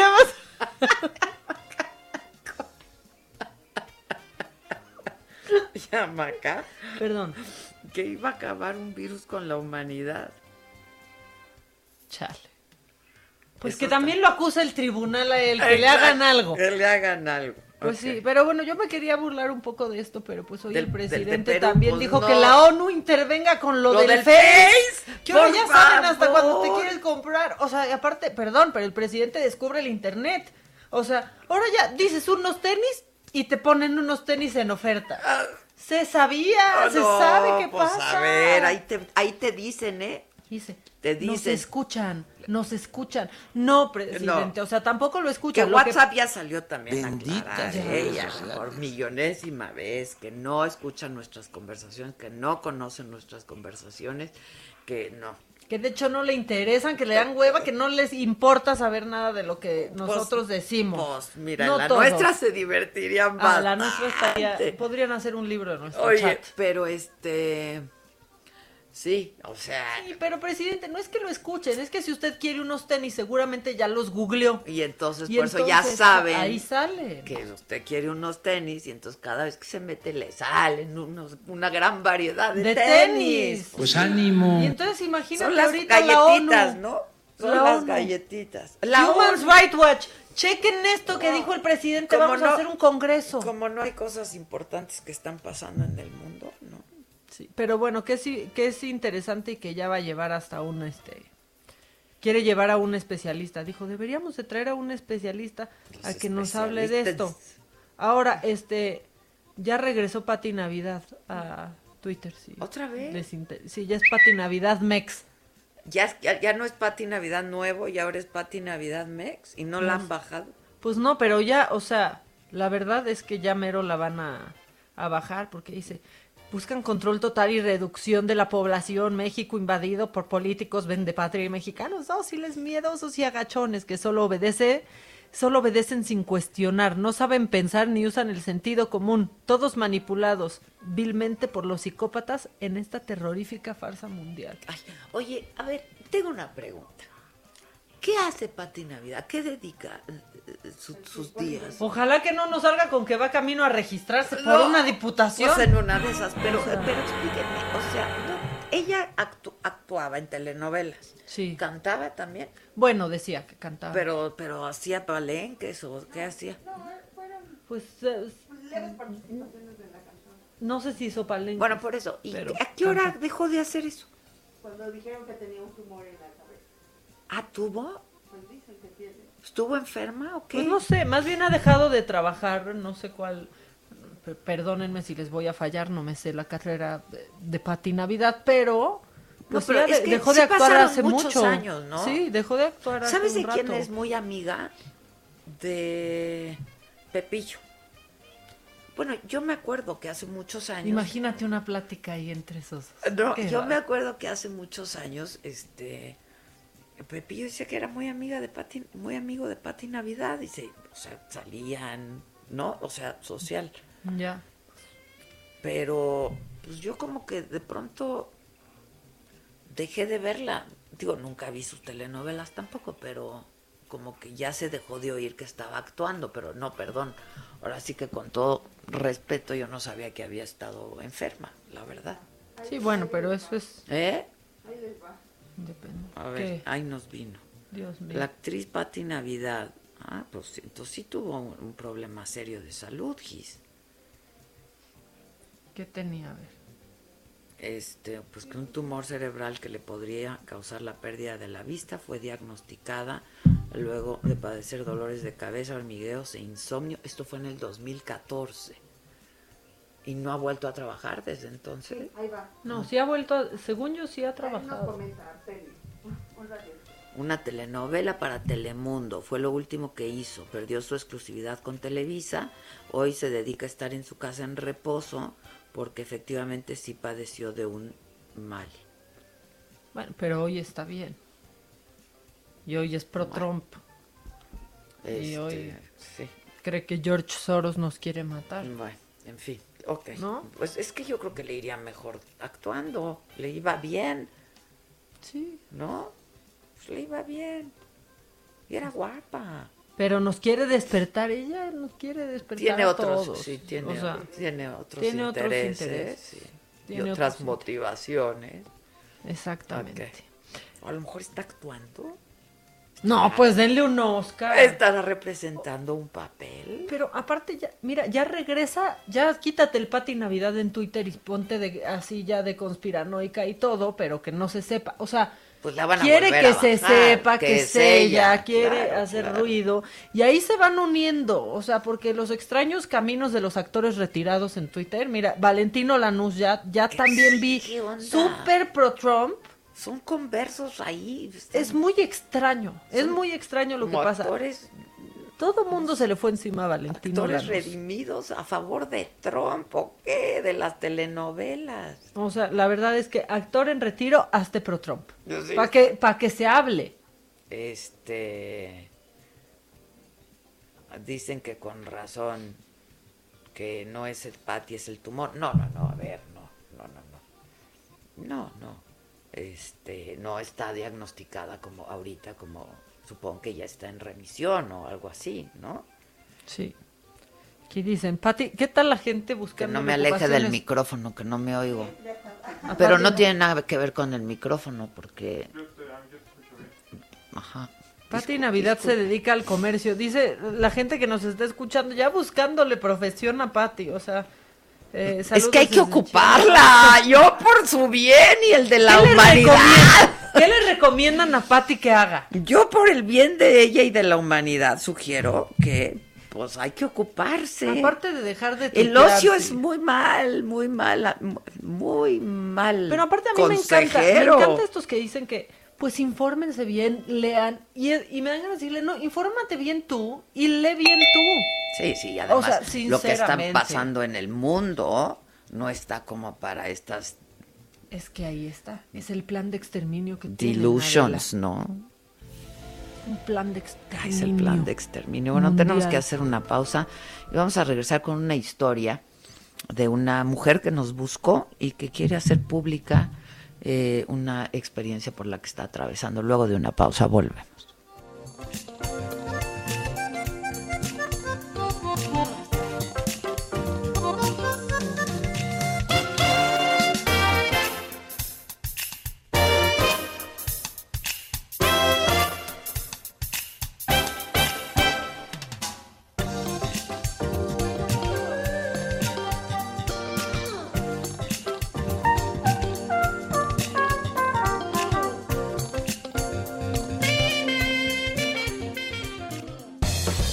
Escuchando Me lo dijo Adela con Adela Micha. Regresamos después de un corte.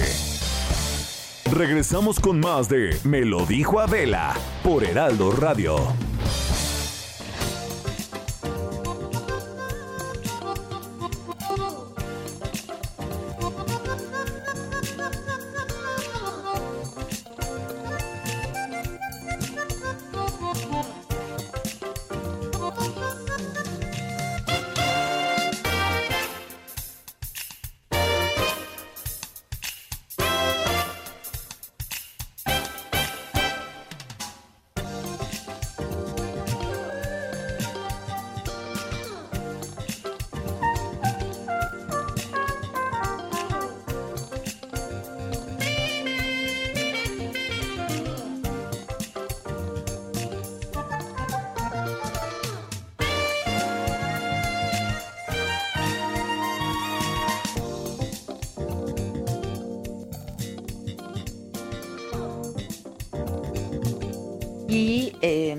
19.500 em, vacunas llegaron a Oaxaca como primer parte de la primera fase de vacunación.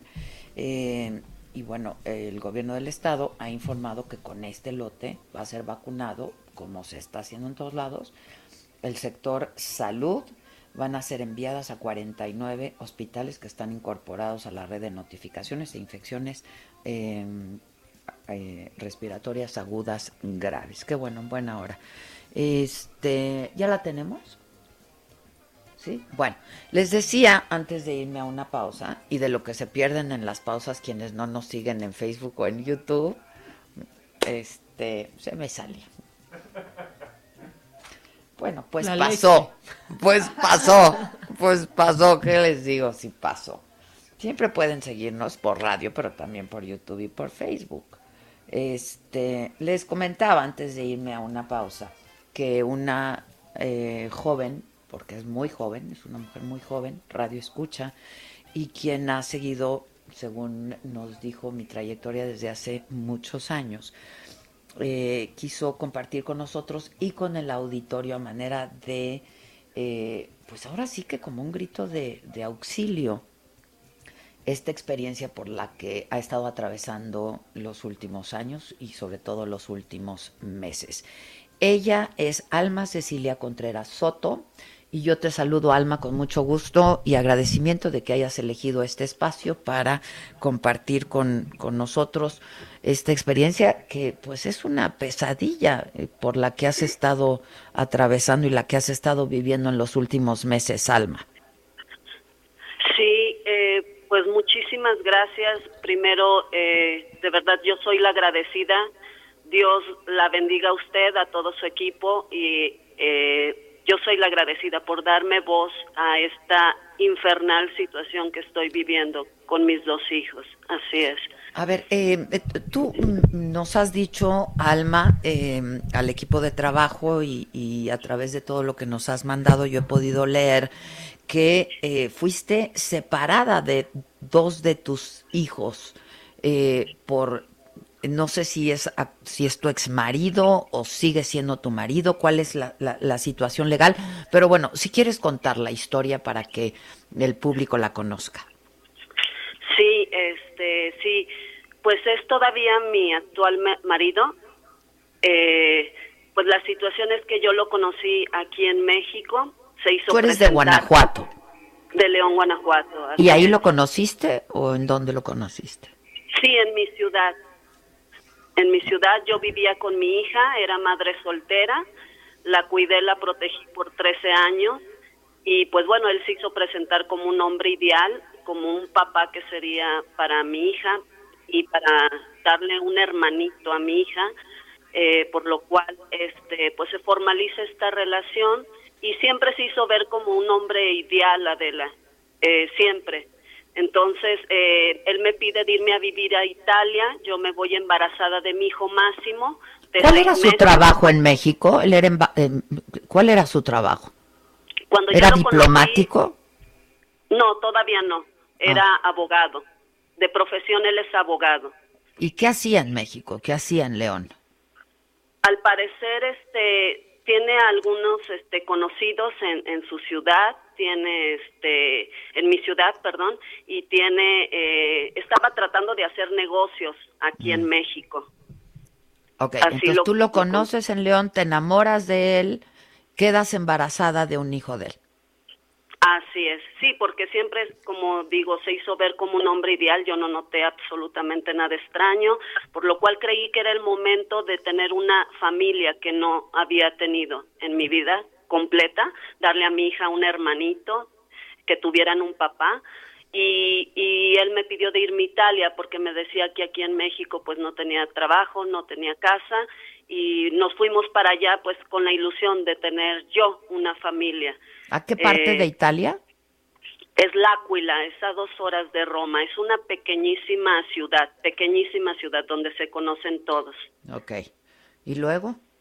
Eh, pues llegando ahí a las tres semanas, eh, casualmente me doy cuenta en su computadora que él es parte de grupos este, activos de, de situaciones sexuales demasiado perversas, como participaba en grupos de sofilia, orgías con transexuales, bisexuales, este, homosexuales, de todo tipo. Entonces yo, obviamente, como madre, primero me dio muchísimo miedo por mi, por mi hija, por mi hijo, y le pido que me deje irme, regresarme aquí a México, a lo cual él se negó, pero a la siguiente semana él quería que yo participara en esos grupos eh, activos sexuales embarazada. Obviamente me negué, este, y él empezó la violencia física hacia mí aún embarazada. Eh, después, eh, pues yo le pido, obviamente, le exijo que me dejara regresar a México y me... Dime algo, ¿te casaste allá? Sí, me casé, pero después me casé en África. Eso fue un año después. Ah, es decir, primero vinieron estos abusos y luego todavía te casaste. Sí, pero la situación era este por tener una seguridad de yo estar allá con, con mis hijos y de poder tener este el ahora sí que yo el apoyo legal para tener a mis hijos, porque si no me casaba, allá tienen, les dan solamente el apellido a los, a los hijos, o sea, tienen más derecho allá los papás. La cultura allá legal es que tienen más derecho los papás que las mamás. Entonces, para mí la seguridad era casarme, este, legalmente y así poder tener el poder eh, de, de tener la custodia de mi hijo, lo cual pues siempre se fue este obstruyendo no por por la situación de él de eh, eh, todo lo que me hizo es decir a sabiendas de el tipo de persona que era te casaste. Por qué no simplemente te regresaste yo eh, como te digo desde el principio le pedí ayuda eh, le, exigí que me dejara irme, siempre eran las amenazas de muerte. Él me, eh, me aseguraba y me demostró que tenía el apoyo de todas sus autoridades. Mi hija y yo lo llegamos a ver cómo casi se, se aventaba del sexto piso del departamento en el que estábamos, pero ese no era el problema, el problema es que él tenía el apoyo de su familia, en el cual me aseguraba que él o me culpaba de su suicidio y me alejaban de mis hijos, que si yo ponía una denuncia ante la policía, después eh, me mataba, este, también fue la amenaza de muerte hacia su propio hijo, hacia mi hija, hacia mí, si me alejaba, si me separaba, todo, o sea, siempre fue amenazas de muerte. Entonces yo lo único que hice, desgraciadamente, a lo mejor con una mala cultura como madre, ¿no? Es este pues bueno enfocarme yo solamente a hacer felices a mis hijos a, enfocarme a ser una buena madre a que el entorno de violencia al que vivíamos pues tratar de protegerlos y tratar de, de mantener a ellos este pues una seguridad legal de que pudieran estar conmigo. Entonces eh, sí es muy importante decir que desde la cuarta semana que estuve yo allá eh, embarazada, sí pedí ayuda a la, a la Embajada de México. Eh, yo les dije, ¿saben qué? Estoy en, en esta situación retenida y esta persona me asegura que tiene el apoyo de, sus de la policía, porque como decía, es un pueblo chiquito, entonces todos se conocían. ¿Tú no tenías recursos económicos para agarrar a tu hija y volver? No, no. Este, yo obviamente lo que hice en, en México, o sea, mi trabajo, yo era terapeuta física en León, Guanajuato, y este, yo vendí todo, vendí todo para, este, irme para allá para tener a mi familia. Entonces no tenías recursos para volver. No, no, no. ¿Y en la embajada qué te dijeron? ¿Qué fuiste al consulado o, a dónde fuiste? No, hablé a la embajada, hablé a la ah, embajada, expliqué la situación, sí, así es. Le dije que mi marido pues me tenía este retenido los pasaportes, que tenía el apoyo de sus autoridades y pues ellos me dijeron este que no podían intervenir. Eh, yo obviamente les indiqué nuevamente la situación, me dijeron, no, discúlpenos, no podemos intervenir. Entonces, desde ahí fue la situación de que yo pude haber tenido la posibilidad de regresar a mi país si me hubieran brindado esa ayuda. Sin embargo, yo sobreviví como se podía ante una persona que eh, es, es un psicópata. Claramente enferma. Así es. Entonces, ¿y este, luego pues, qué pasó? Pasaron, este, como le digo, nació mi hijo, empezaron la violencia aún más fuerte, eh, me golpeaba con mi hijo en brazos, mi hija tenía que llegar a, auxiliarme, a sacar a su hermanito, este, nuevamente yo siempre fue mi insistencia, déjame irme con mis hijos.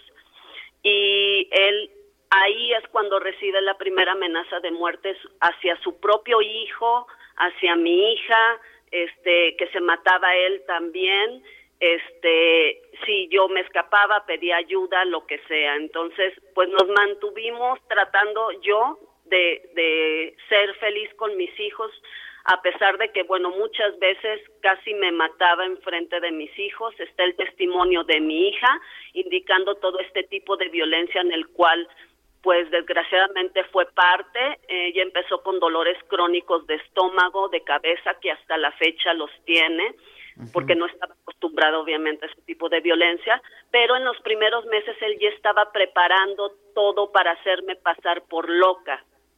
Eh, una vez me, me llevó a la fuerza con un psiquiatra, yo todavía no hablaba italiano, en el cual este la primera cita yo no quise entrar. Él se quedó hablando como un par de horas con ese psiquiatra. La segunda vez este yo preparé como un escrito en italiano para poder explicarle al psiquiatra en el cual apenas lo quise leer en tres minutos, me interrumpió y me dijo, señora, usted está loca, usted está mal, si tiene, este, si quiere quedarse con sus hijos, tiene que tomar fármacos. Usted le está haciendo daño a este santo hombre que tiene a su lado. Obviamente no acepté, me salí enojada, y pero desde ahí él ya estaba eh, manteniendo su, su plan. Su, mi suegra, este, que es eh, que era enfermera del hospital donde después me internan. ¿Te internaron en este hospital?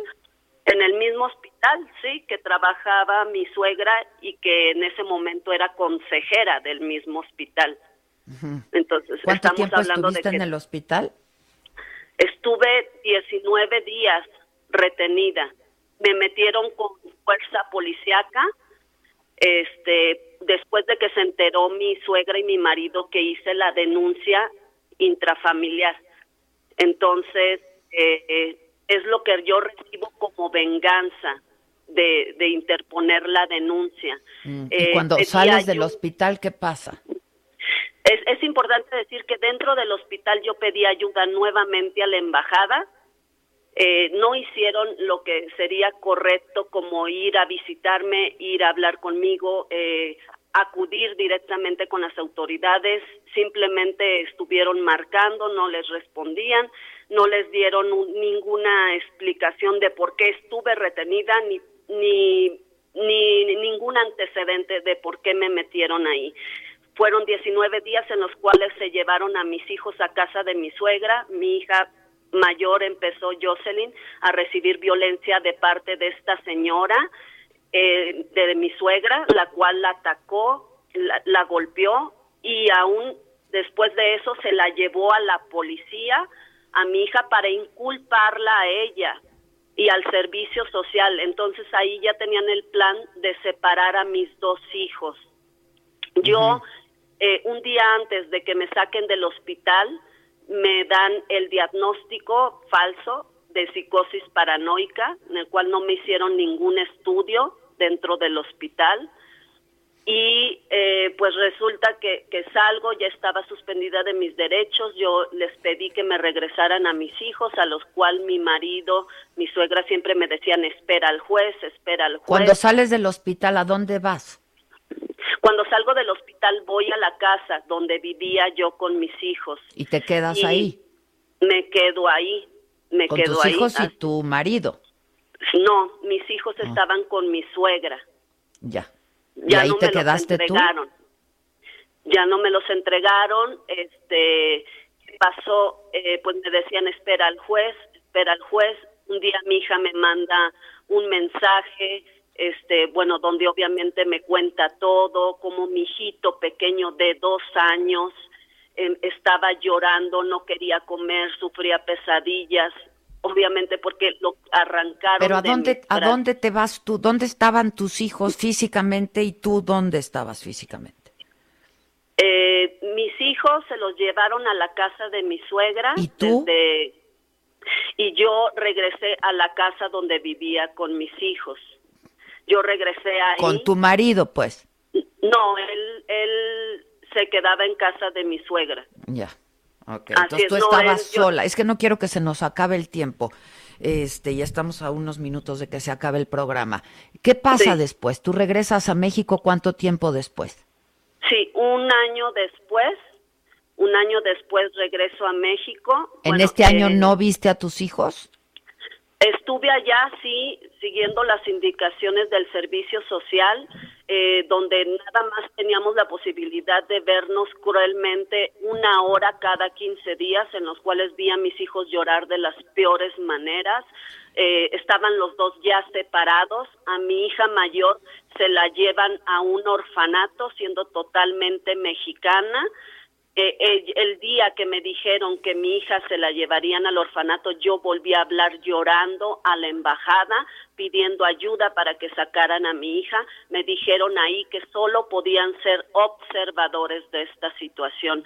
Entonces, eh, yo tuve que seguir eh, las indicaciones del servicio social, mm, actos de racismo, amenazas por parte del servicio social. Mi hija le empezaron a drogar eh, dándole altas dosis de medicamentos porque también indicaron que mi hija estaba loca. Para De ese hecho, mi- momento ya estabas casada.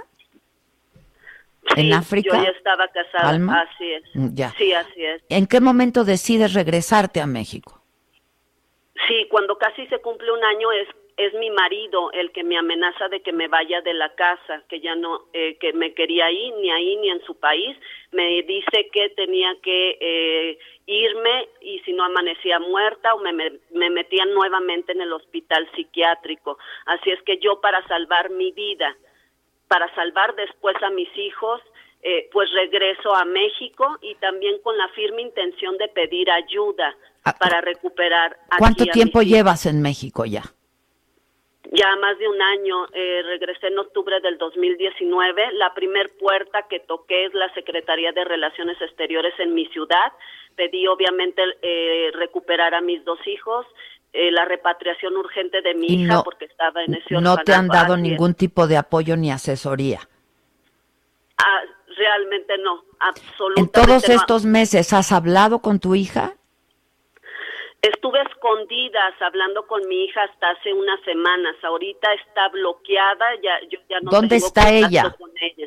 Ahorita actualmente mi hija se la llevaron a la casa de una trabajadora del servicio social que recibe mucho dinero por ella, que la maltrata, que la trata como su cocinera, niñera, cos- eh, sirvienta. Mi hija, yo tengo todas las pruebas de que mi hija está sufriendo un infierno con esa señora y que mi hijito también está sufriendo de maltratos en la casa de mi suegra con ¿Qué mi edad marido. tiene tu hija ahora?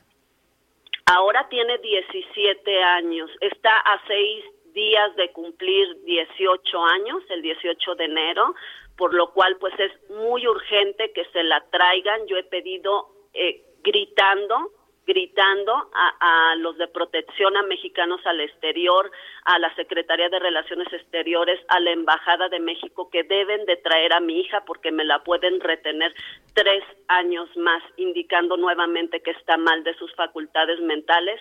Sí se puede extender la mayoría de edad y me la retienen allá o, o simplemente este se la llevan a un orfanato, un hospital psiquiátrico y mi hijo pequeño también está en grave peligro. ¿Qué edad tiene tu hijo ahora?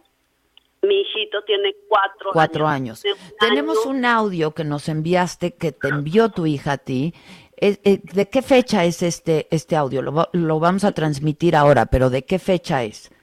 Hace unas semanas, Adela. Hace Apenas. unas semanas fue a escondidas, batallamos muchísimo. Mi hija tuvo que salir, escapar para poder ir con una amiga y poder hacer este audio. O sea, Vamos a escucharlo una- juntos. Vamos a escucharlo Por favor, juntos. por Tanto favor. mi mamá como yo y mi hermano hemos pasado por situaciones que han puesto en riesgo nuestras vidas y la integridad como humanos. Y pido ayuda por parte del gobierno mexicano por mi patración y la de mi hermano. Ahora, ella es hija tuya, ni siquiera es hija de él. Así es. ¿Y lleva, Así es. tu, lleva tu apellido? Así es, solo mis apellidos. Bueno, Así es. este, estamos por terminar el programa. eh, tenemos toda tu información, Alma, y ojalá, yo estoy segura que alguien nos esté escuchando. ¿Él cuándo se hace diplomático? Tengo un minutito nada más. Sí, en el año 2017 de la Unión Europea, entonces él sí tiene el apoyo de todas sus autoridades, Adela. Yo pido, por favor, que me ayuden a salvar a mis dos hijos. Eh, necesito ya la intervención directa del presidente, porque yo ya toqué todas las puertas en la Secretaría de Relaciones Exteriores y solamente he recibido a cambio una cacería de brujas, eh, difamación, ataques, mentiras. Porque, y- ¿qué, qué y- te dicen en, la, en relaciones exteriores? ¿A qué te refieres con cacería de brujas y difamaciones? Sí, porque están indicando que mis dos hijos está bien. El cónsul Rodrigo Ramos de la Embajada de México está eh, hablando con personas en Italia, en México, indicando que yo estoy creando problemas solamente porque quiero salvar a mis dos hijos.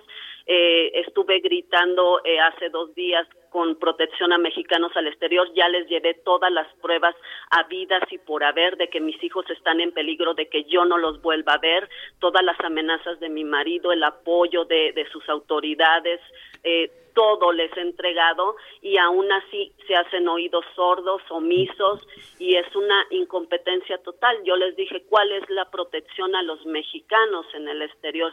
Otra cosa muy importante, Adela, no soy la única mamá mexicana. El mismo cónsul de la embajada, incluso tengo sus mensajes donde él mismo indica que este hay más mamás mexicanas que están sufriendo. ¿Cómo se llama el, el, el, tu marido? Roberto Choni. Ya. Bueno, ya tenemos todos tus datos, estamos a nada de que nos corten y vamos a estar atentos y a ver si podemos establecer el contacto con Relaciones Exteriores. Yo estoy segura que alguien nos esté escuchando y por supuesto y nuestro compromiso a que le demos seguimiento a tu a tu caso. Gracias por compartirlo, Alma. Yo soy la más agradecida, de verdad. que Dios los bendiga por darme esta oportunidad. No, ojalá se resuelva. Se los agradezco y le pediría nada más de favor si usted me pudiera ayudar, usted misma a dar esta situación con la embajada, por favor. Vamos a hacer lo posible. Gracias, Alma. Gracias. Gracias a ustedes, un honor. Bueno, pues por lo pronto desde nuestra trinchera hacerlo público, compartirlo y que se escuche y ojalá nos estén escuchando las autoridades. Igual vamos a buscar este a ver quién nos puede ayudar, ¿no? En la embajada y aquí en Relaciones Exteriores. Y ya llegamos al final, este, ya nos vamos. Así como así. Así como así, qué historia, ¿no? Qué bárbaro. Hay que, bueno, le daremos seguimiento y... Hay que darle seguimiento. Vamos a hacer, ah, no vamos a hacer ninguna pausa, vamos a despedirnos, muchas gracias. Pero mañana, mañana nos escuchamos 10 de la mañana por el Heraldo Radio, ya saben, eh, paralelamente pasamos por la plataforma de Saga, Facebook, YouTube, aquí estamos, aquí estaremos. Mañana es eh, jueves, toca la alegría de jueves, 14, viene el 15, perdón. Viene el 15. Ay, Dios, ya vámonos. Yo, yo no tengo nada, ni en el alma ni en la cartera. Esto fue Me lo dijo Adela, con Adela Micha, por Heraldo Radio.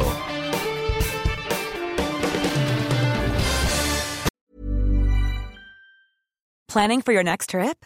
Elevate your travel style with Quince. Quince has all the jet setting essentials you'll want for your next getaway, like European linen premium luggage options, buttery soft Italian leather bags, and so much more. And is all priced at 50 to 80% less than similar brands. Plus, Quince only works with factories that use safe and ethical manufacturing practices. Pack your bags with high-quality essentials you'll be wearing for vacations to come with Quince. Go to quince.com/pack for free shipping and 365-day returns.